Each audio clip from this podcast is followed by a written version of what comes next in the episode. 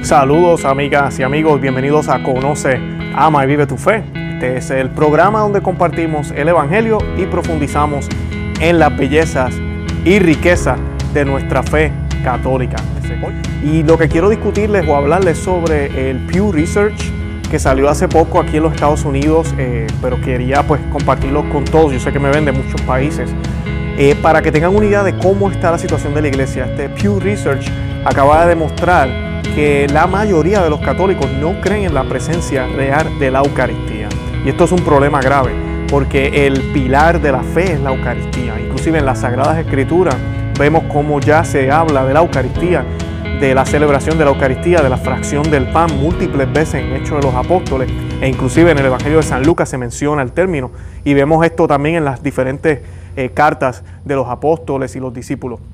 Así que podemos ver que siempre la iglesia todo lo que ha hecho ha sido alrededor de la Eucaristía. Eso es lo más importante. Y miren si es, tan importante que las Sagradas Escrituras, la Biblia como la conocemos hoy, no salió hasta casi ya el cuarto, quinto siglo, eh, que se hicieron los concilios y se escogieron los libros que iban a, a ser parte del Nuevo Testamento. Así que la Eucaristía es un punto central. Eh, pero eh, hago este video porque he visto las reacciones de múltiples medios, incluyendo amistades y personas cercanas, y, es, un poco, tengo sentimientos mezclados aquí. Eh, es gracioso ver, por ejemplo, el reconocido obispo Barron, Bishop Barron, él reaccionó un poco molesto, frustrado, y pues claro, es normal que uno esté molesto y frustrado al saber que tus ovejas no creen en lo que, en lo que tú estás profesando. Pero a la misma vez me, tengo sentimientos encontrados porque pues él es parte de lo que está sucediendo en la iglesia. Eh, ahorita me voy a explicar un poco mejor de eso. Eh, y aquí no vamos a juzgar a nadie. Me voy a enfocar más en qué podemos hacer nosotros. Pero van a ver por qué quise decir eso. Además de esto, pues veo también amistades que reconocen cuál es el problema, inclusive saben cuál es y te lo pueden decir claramente. Los problemas, el problema mayor es la manera en que se hace la liturgia, la manera en que se presenta la, Santa Misa, eh, la falta de reverencia, todo esto que todo el mundo sabe, pero nadie hace nada. Y cuando digo nadie hace nada, ¿qué podemos hacer los laicos? Te preguntarás. Eh, tú no eres el sacerdote de tu parroquia, yo tengo que obedecer al sacerdote. Pues déjame decirte algo, tú tienes que obedecer al sacerdote siempre y, cuando lo, siempre y cuando lo que él te pida te lleve a Dios. Si lo que tu sacerdote está haciendo no te lleva a Dios y al contrario te aleja, por ejemplo, colocaron dos pantallas gigantes al lado del altar y ahora colocan dibujitos y figuras cuando la misa está, se está celebrando y eso te está distrayendo. Tú tienes la obligación de ir a donde el sacerdote y hablar con él y dejarle saber que estos elementos modernos no van a hacer que la iglesia se llene más y mucho menos van a hacer que, tú te quieras quedar ahí. Eh, o el coro, por ejemplo, está tocando prácticamente rock and roll dentro de la Santa Iglesia y tú sabes que eso no es apropiado para lo que estamos haciendo en el momento, que es la, oración central de nuestra fe. Pues hay que hablar con el sacerdote, eso es lo que tú puedes hacer. Después de hacer eso, si el sacerdote no te hace caso, si el sacerdote no quiere escuchar, mire mi hermano, lo que hemos hecho muchísimo, hermanas y amigos que me escuchan, yo personalmente también, ir y buscar una parroquia donde las cosas se hagan bien. Así de sencillo. Yo lamentablemente donde yo vivo, en mi ciudad, yo tengo como cinco parroquias bien cerca. No puedo ir a ninguna de ellas. Porque cuando voy siempre veo cosas, elementos, que voy a hablar ahorita en detalles, que están contrarios a lo que queremos presentar. Y aquí yo no estoy hablando de la fe de sacerdote.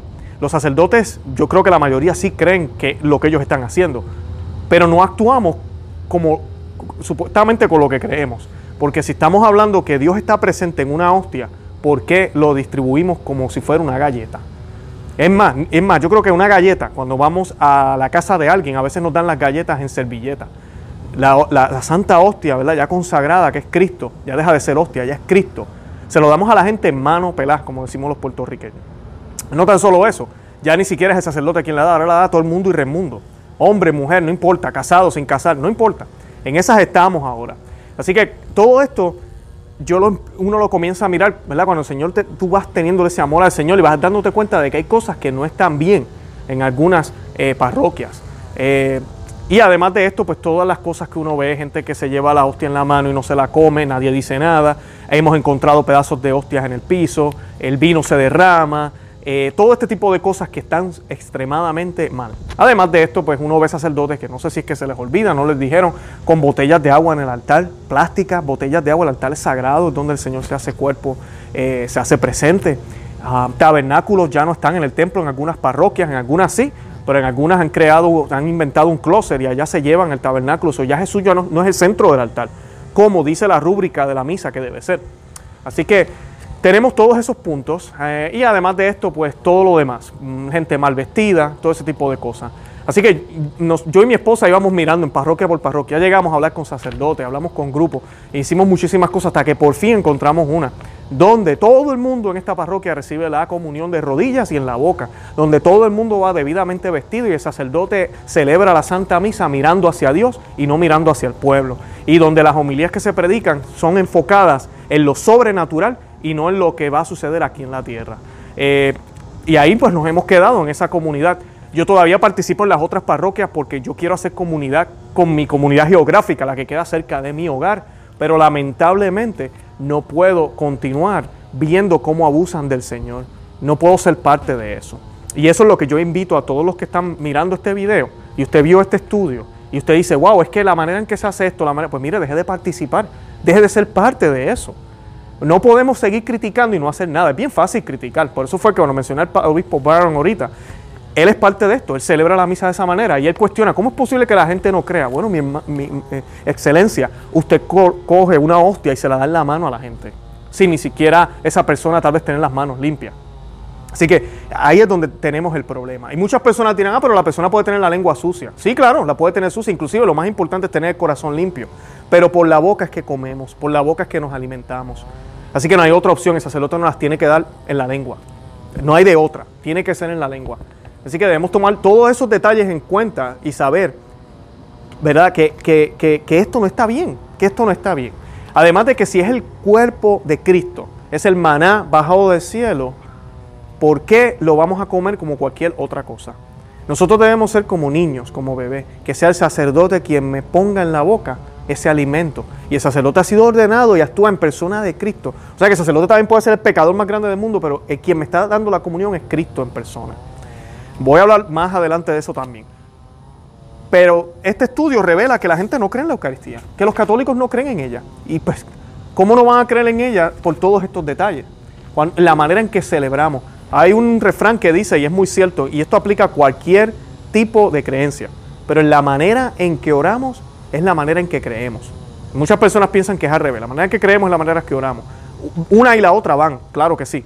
Pero es en la manera en que oramos, es la manera en que creemos. Así de sencillo. Si cuando yo oro, yo no me pongo de rodillas, yo no me presigno, realmente yo estoy creyendo que tengo que invocar la presencia de Dios. ¿Realmente yo estoy creyendo eso?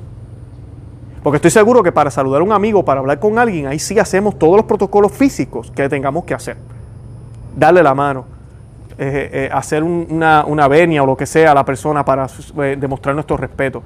Hacemos muchas cosas para las personas físicas porque sabemos que ese ser humano es real y está ahí y yo tengo que presentar el mensaje que quiero presentarle a ese individuo.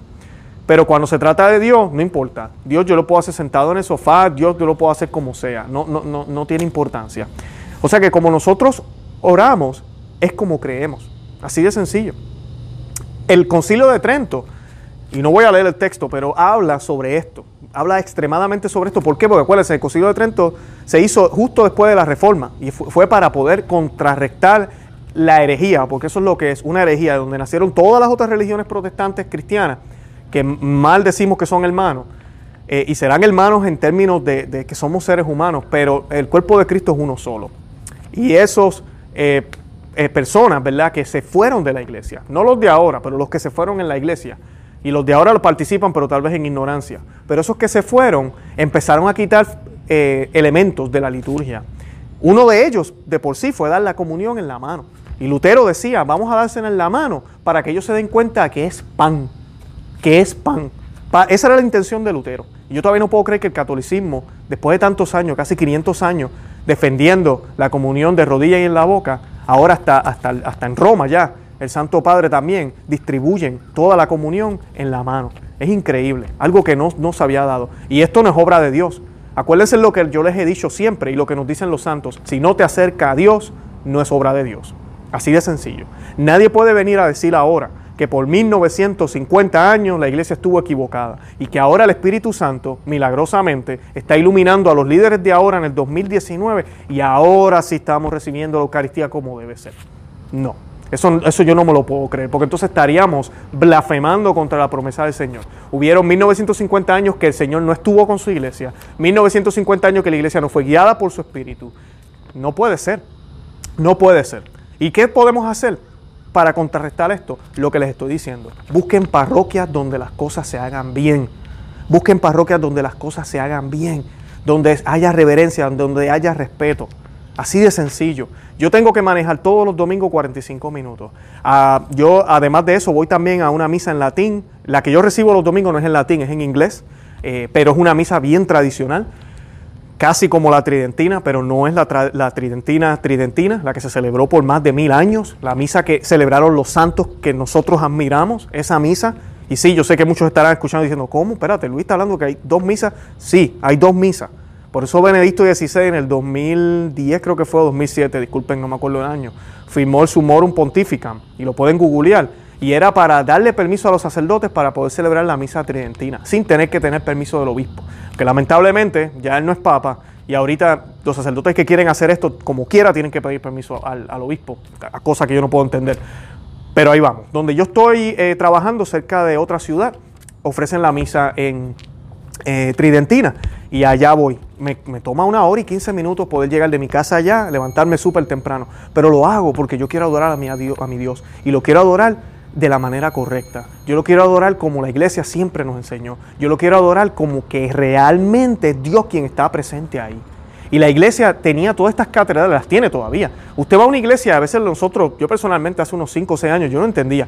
Yo iba a una catedral y veía múltiples altares a los lados. ¿Por qué? Porque se hacían múltiples misas al mismo tiempo. Porque estaban pegados a la pared, yo no entiendo. Porque la misa siempre se hizo mirando a Dios. So, estaba el tabernáculo justo de frente justo de frente al, sacerdote y ahí el sacerdote decía las palabras a Dios y ofrecía el cuerpo de Cristo a Dios. Y nosotros los fieles detrás del sacerdote orando por él y orando por el pueblo. Esa, esa, es la verdadera misa, es el sacrificio de Dios, el sacrificio, perdón, de Jesucristo ofrecido a Dios. Y todo eso pues se ha ido perdiendo, pero podemos ver esos fragmentos del pasado, siguen ahí, no se van a poder ir, porque es una tradición de la iglesia de más de 1950 años. Esto se interrumpió en los 60. Y por las razones que fueran, yo no estoy diciendo que fueron malas razones, pero definitivamente el estudio de Pew Research prueba que no está funcionando. Por sus frutos serán conocidos, por sus frutos los reconoceréis, dice las Sagradas Escrituras. Menos católicos cada día, menos sacerdotes cada día, inclusive las fraternidades tradicionales como la FSSP ah, y la FSSPX están dando más sacerdotes que las iglesias eh, de la diocesana. ¿Por qué será? ¿Por qué será? Pues debe ser por la manera en que celebramos la liturgia. Acá también en el estudio me, estuvo curioso que dice que las personas adultas mayores, los baby boomers, son los más que todavía creen en la presencia de la Eucaristía. Y algo que yo puedo deducir, y escuchando a otros teólogos y personas hablando del estudio, y estoy totalmente de acuerdo con esto, es porque estas personas cuando empezaron las reformas litúrgicas en el año 70 y 60, y en los 80 empezaron a implementar la nueva misa y todo, y sacaron todos los los arrodilladores y movieron el altar hacia el frente y todo lo demás. Estas personas fueron catequizadas por cómo se catequizaban en, el pasado. Inclusive muchos de ellos atendieron la misa anterior. Cuando comienza la misa nueva, que eso es tema para otro día, pero eso no fue tan bien acogido, hubo mucha resistencia de parte de los católicos. Y comenzaron todos estos cambios. Estas personas ya habían sido catequizadas con la manera en que se catequizaban antes, que era lo que le llamamos la, la educación clásica, escolástica, eh, y también Tomás de Aquino y todo eso. Sabemos que después de la reforma, supuestamente quisieron irse a la raíz y dejaron todo lo que había de por medio para supuestamente volver a hacer lo que ya por 1950 años la iglesia ya había desmenuzado y había hecho. Lamentablemente, y Benedicto XVI escribió de eso también hace poco porque se ha dado cuenta de la crisis que hay en la iglesia. ¿Y qué sucede? Nosotros, eh, eh, estas personas por lo menos tenían un conocimiento más claro y a pesar de, todos los cambios que empezaron a hacer, que en vez de acercarnos nos alejan de Dios un poco. No estoy diciendo que la misa no es válida. Aquí no se trata de validez. La, Eucaristía sigue siendo válida. Así sigue, sigue siendo válida, pero aquí no se trata de validez. Se trata de si creemos o no creemos y si estamos tratando con dignidad al Señor. Además de esto, nosotros en la Santa Misa evangelizamos a todo aquel que viene de invitado y mira lo que está sucediendo. Y es bien curioso como protestantes cuando entran a una iglesia católica dicen, ¿en serio ustedes creen que ese es Dios? Deberían estar todos tirados al piso con la cabeza hacia abajo. Ya, así se celebraba la misa antes de por sí. Pero todo eso se ha ido cambiando. Se ha ido cambiando. Ya hemos llegado a un extremo que es demasiado exagerado. Yo voy a hablar de esos puntos. Pero yo creo que estas personas mayores son, creen por eso creen por eso. Las demás generaciones, incluyendo la mía, los números son aberrantes. Estamos hablando de uno en cada cinco. ¿Cómo es posible? O sea, si un católico no cree en la Eucaristía, entonces ¿para qué es católico? Por eso se van. Porque entonces eso es lo único que realmente la Iglesia Católica tiene, porque es la verdadera Iglesia de Cristo. Y es la única en el mundo que tiene la autoridad dada por el Señor para poder consagrar. Sí, para poder consagrar. Y los puntitos que yo quería traerles rapidito. El primero, yo creo que la comunión de rodillas y en la boca es crucial. Por lo menos en la boca. Si no hay arrodillador o la persona tiene problemas de salud, por lo menos en la boca. En la mano es una aberración. No debe ser en la mano. Es, va en contra de lo, que, de lo que es Cristo. Inclusive la, la, iglesia siempre enseñó que solo las manos consagradas podían tocar al cuerpo del Señor. Solo las manos consagradas. La iglesia sí dio una dispensa en los 80 para poder dejar que hubieran ministros extraordinarios de la Eucaristía. Y hay muchos ministerios, ministros extraordinarios en cada iglesia. Pero yo creo que hemos abusado de eso. Porque a veces uno va a una misa donde hay 25 personas y cuando llega el momento de comulgar, 10 ministros extraordinarios. No, el sacerdote solo puede darle comunión a toda esa gente. Entonces esa es una de las cosas. Eh, la otra es que la iglesia era muy, muy exigente con esto. Inclusive las iglesias orientales, que tanto se habla de que no, los sacerdotes se casan. ¿Cuál es el problema? Inclusive los sacerdotes casados no la tienen fácil, porque cuando ellos tienen que celebrar misa, y es por esto que ellos no celebran misa diaria, ellos tienen que estar, si no me equivoco, un periodo de 24 horas de abstinencia, nada con su, con su pareja, para poder celebrar la Eucaristía. Y esto incluye a los diáconos e, en esas iglesias. Nosotros acá la tenemos como más suave, pero la iglesia siempre ha sido muy, muy, muy fuerte con eso. Y solo las manos consagradas son las que pueden eh, tocar ese, ese cuerpo. ¿Por qué? Porque así fue en la última cena. Cristo fue quien le dio la comunión a los apóstoles. Y luego Él pasa ese ministerio a ellos, a los hombres consagrados que están ahí. ¿Ok? Hay muchas teorías. Hay personas que piensan, Cristo partió el pan y lo pasó. Mira, los apóstoles lo cogieron en la mano. Entonces, ¿cuál es el problema? Pues mire, mi hermano, los apóstoles llevaban tres años en seminario. Tres años en seminario con Dios hecho hombre. No es tú y yo, nosotros no somos seminaristas y mucho menos somos sacerdotes y mucho menos estamos ordenados. Ellos sí podían eh, coger eh, o tomar el pan en la mano. Además de esto, inclusive Pedro, eh, cuando hace la pregunta, el lavado de pies, para que vean las cosas en contexto, el lavado de pies fue justo antes de la última cena. El lavado de pies que hizo Cristo no solo hizo a todo el mundo, como hoy en día se hace mal en las misas nuevas, donde vemos al Papa y a todo el mundo lavando el pie a todo el mundo, inclusive a no católicos. No, Él lo hizo solo con los apóstoles. Y usted dirá, Dios, pero Jesucristo era selectivo. Sí, sí lo era muy selectivo con los que él escogió para ser sus primeros obispos.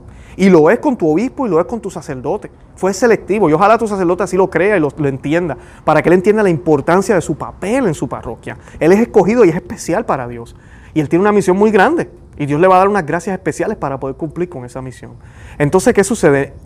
Él le lava los pies a ellos por lo que iba a suceder. Y Pedro le dice, si me vas a lavar los pies, lávame, completo. Y él dice, no te tenemos que lavar completo. Con lavarte los pies basta. Santo Tomás de Aquino lo que nos explica sobre eso es que Dios lo que nos quiere decir es que esos hombres están limpios de todas formas. Pero como viven aquí en la tierra, necesitan ser lavados por Cristo. El sacerdote constantemente necesita ser limpiado en Cristo. Y ellos renuevan sus votos, ellos hacen sus cosas, ¿verdad? sus oraciones, todo lo demás.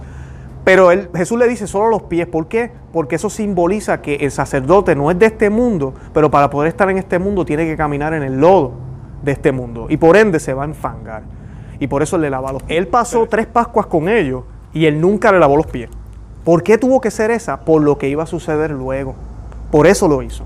Y eso también nos está diciendo lo limpio que debemos estar para recibir la Eucaristía. Porque la Eucaristía no es un premio para, para los más santos. Es el, medio donde nos hacemos uno con el Señor. Eso es lo que es. O sea que ya usted tiene que estar limpio. Y usted tiene que hacer lo que, lo que tenga que hacer para poder estar limpio. Y eso está el sacramento de la confesión. Y de eso se puede hablar en otro programa. Pero el Señor hizo eso en ese momento por lo que iba a suceder. Y luego hace la última cena, hace las, las palabras de consagración. Y le dice a ellos, hagan esto en memoria mía. Primera vez que le dice esas palabras. Le está dando la orden de que de ahora en adelante hagan esto en memoria mía. Y él lo dice, este es mi cuerpo que será entregado, esta es mi sangre que será derramada. O sea que esto tiene una conexión con el sacrificio. Por eso la misa no es un banquete, es el sacrificio del Señor, que se convierte en alimento y es un banquete para nosotros luego. Pero usted no va con la actitud de, oh, yo voy a comer. No, yo voy a celebrar el sacrificio del Señor, a unirme al único sacrificio que fue hecho en el Gólgota. Así que la comunión de rodillas y en la boca es crucial. ¿Cómo vamos a decir, yo creo que Dios está ahí presente, pero yo como de ese alimento como como cualquier otro alimento en la mano? No, tenemos que hacer algo distinto, distinto. ¿Y qué más distinto que el sacerdote en persona de Cristo dándome la hostia en la lengua?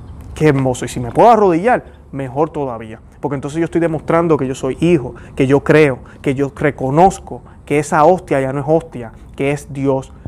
Es Dios y eso es lo que nos enseña la iglesia. La iglesia no nos enseña que Jesús está ahí. La iglesia no nos enseña que la presencia de Dios está ahí. La iglesia no nos enseña que es un símbolo. La iglesia nos enseña que es Dios. Dejó de ser hostia, ahora es Dios. Se acabó. Si es Dios, yo tengo que actuar como tal. Porque yo te pregunto a ti, hermana y hermano que me escucha, si te dicen a ti, Dios está afuera esperándote y tú abres la puerta, ¿qué tú vas a hacer? ¿Lo vas a recibir como si nada? De rodillas, ¿no? De rodillas, beso mano, me bajo. Es Dios. Es Dios en persona, es Cristo.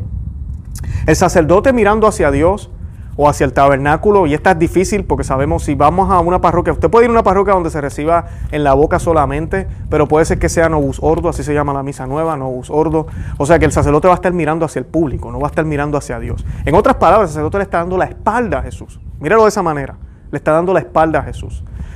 Es bonito cuando uno va a una parroquia donde el sacerdote está volteado y entonces él mira hacia Jesús y nosotros estamos acompañando al sacerdote a su espalda elevando este sacrificio hacia el Señor. Es hermoso. Y en el momento de, la consagración, cuando se eleva esa hostia hacia arriba, se puede percibir mejor que realmente estamos elevando un sacrificio al Señor. Cuando el sacerdote está volteado de frente, él hace lo mismo, lo está haciendo igual, pero la manera en que se presenta parece que es que nos está mostrando algo a nosotros. Eso es lo que parece. Y no, él lo que está haciendo es elevándolo hacia arriba. Y lo eleva para que tú y yo reconozcamos la presencia de Dios, lo que está pasando ahí. Esa es la idea de la elevación. Pero también el sacerdote está hablándole a Dios. Son esas palabras eh, y todo lo que él está haciendo es hacia Dios. Así que la manera de voltearnos a orienten, como se dice, es eh, que el sacerdote se voltee, disculpen, es una forma de, presentar esa oración dignamente como, como, lo que está sucediendo. No es una conversación entre yo y el sacerdote. El sacerdote en muchas de estas parroquias es el único que da la Eucaristía. Y, aquí hay un tabú porque las personas piensan que si el sacerdote es el único que la va a distribuir, vamos a estar aquí tres horas. No, mentira. Es mucho más rápido porque el arrodillador está todo lo ancho del, frente del altar. Y el sacerdote va uno por uno, dándole la comunión a, cada persona y vuelve y vira. Y usualmente si la misa se sabe que va a estar bien, uh, ¿cómo se dice? Eh, con muchas personas, eh, hay dos sacerdotes, y van uno así, de lado a lado, y lo terminan súper rápido. Dura exactamente lo mismo que la otra misa, así que eso son excusas de que hay que tener 30 ministros extraordinarios de la comunión, tres sacerdotes. No, esto es lo que es un abuso. Eso es lo que estamos haciendo, es un abuso. Y pierde sentido. Porque entonces ahorita les decía, la comida regular cualquiera la puede servir. ¿Verdad que sí? Pero la comida bajada del cielo, el maná bajado del cielo, solo el Padre, en persona Cristo, la puede distribuir. Entonces, el que no cree dice, wow, pero ¿verdad que eso es importante para ustedes? Exacto, exacto. Es sumamente importante. Dios no es cualquier cosa, no es cualquier cosa. La vestimenta del sacerdote es importantísimo. Aquí en Estados Unidos yo creo que no se falla mucho, pero en nuestros países a veces uno ve muchos sacerdotes sin el clergyman y, y visten como si fueran cualquier persona, inclusive celebran la misa sin el clergyman, se ponen, se ponen solamente la vestimenta por encima y ya. Eh, hay que tener mucho cuidado con eso porque es lo mismo. La idea del vestimenta es para velar, y cuando digo velar no es de, hacer guardia, sino de cubrir, de no ver, de que no veamos a la persona. Que también el que esté el sacerdote volteado ayuda muchísimo, porque no es el sacerdote, quien está ahí es Cristo. Es Cristo. Por eso en muchas de las iglesias tradicionales, usted ve cuando el sacerdote va, viene en, eh, entrando en la entrada, en la procesión, disculpen, usted ve que la gente hace una venia y muchas personas no entienden y dicen, oye, pero ustedes adoran a ese hombre. No, es que él está actuando en persona de Cristo. Él está actuando en persona de Cristo. Ven, ven cómo todo esto se puede ver, puede presentar a través de nuestros gestos exteriores. Es, es, es, es, hermoso la manera en que podemos evangelizar y cómo podemos catequizar a nuestros hijos, que es la razón principal. Yo tengo dos niñas pequeñas y esa es una de las razones por las cuales yo me fui para esta parroquia. Yo tenía que hacerlo, porque ¿cómo yo le voy a explicar a mi niña que Jesucristo está en el tabernáculo cuando nadie se arrodilla cuando pasa al frente del tabernáculo o cuando parece un gallinero dentro de la iglesia porque está todo el mundo hablando. Y esto debemos orar por los sacerdotes. El sacerdote es el que tiene que poner las pautas y poner las reglas. Y si se quieren ir alguna gente porque no, ah, no, no me gustó como el sacerdote me regañó, pues que se vayan, que se vayan, porque esto es serio. Jesucristo está aquí presente. Jesucristo está aquí presente en el altar.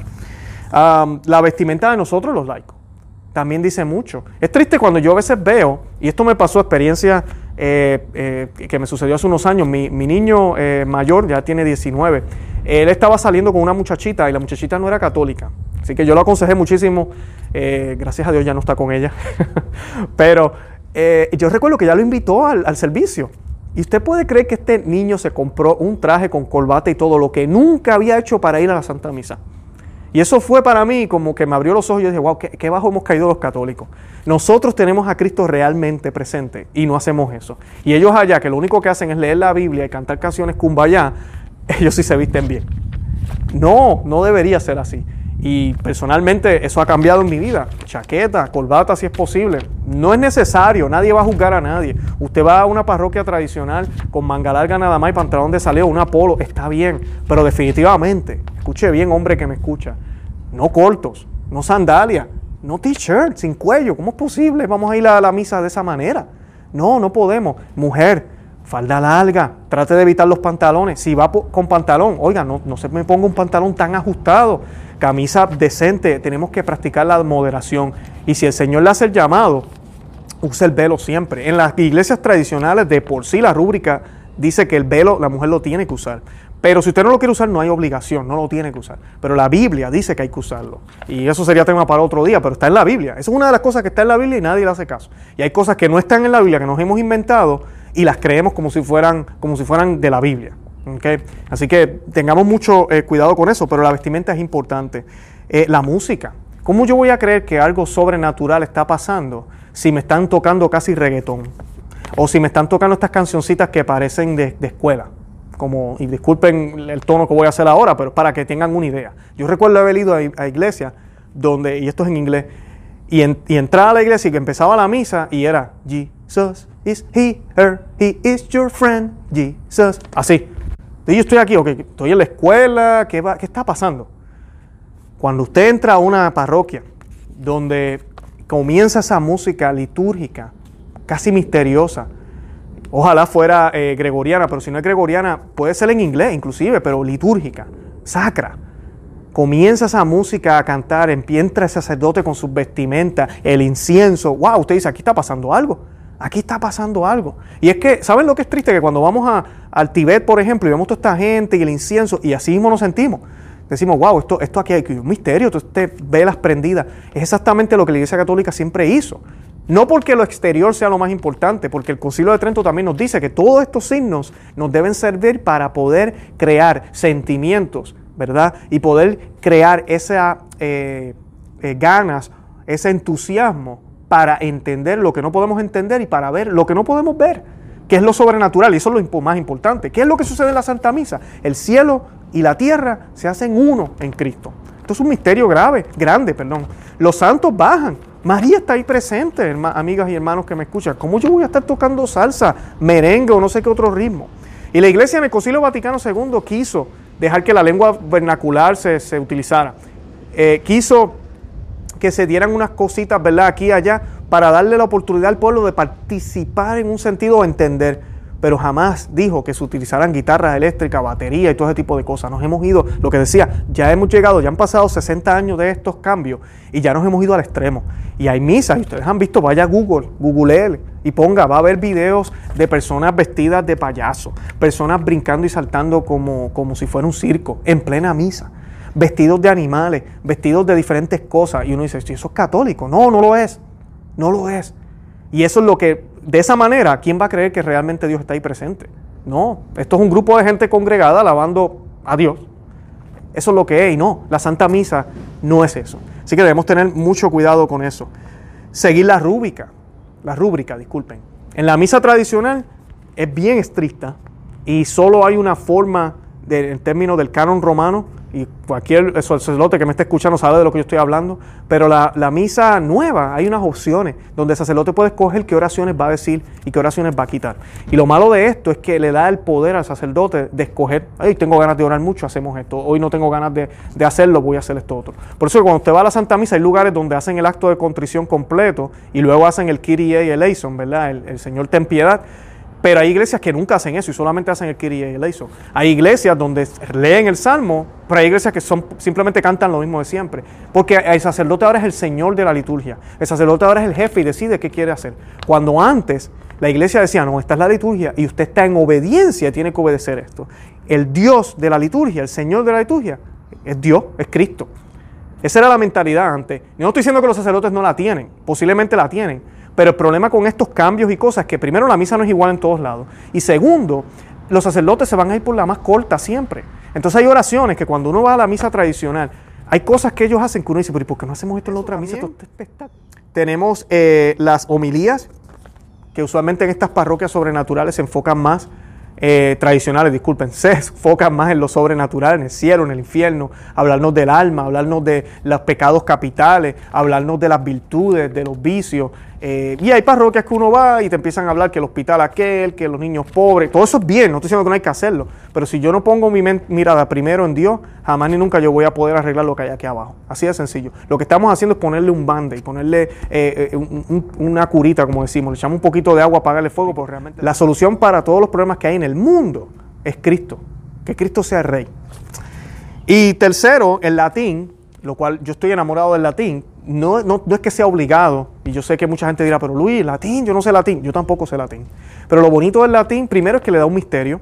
Segundo, nosotros que hablamos español, usted va a entender, créame que lo va a entender. Usted va a saber que están haciendo eh, el, yo confieso, va a saber que están haciendo el, el, Señor ten piedad, va a saber que están haciendo el santo, se va a dar cuenta el Cordero de Dios, todo eso se va a dar cuenta porque se puede distinguir.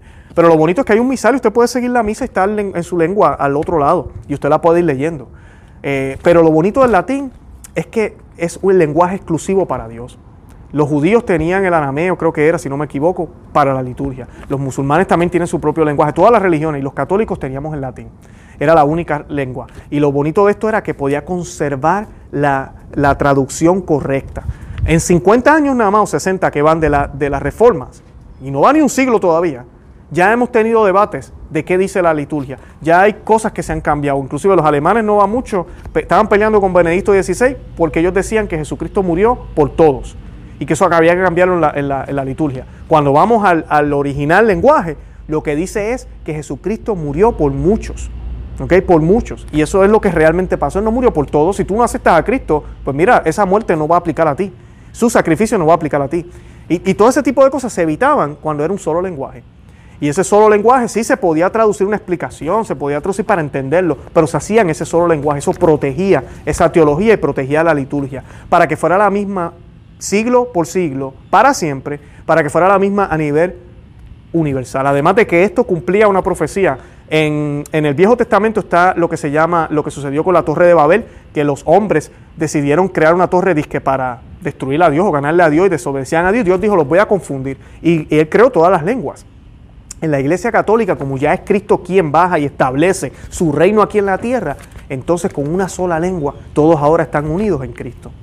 Eso lo teníamos y todavía lo tenemos, porque el latín sigue siendo importantísimo en, en, los documentos de la iglesia y la misa se sigue celebrando en el mundo entero en latín.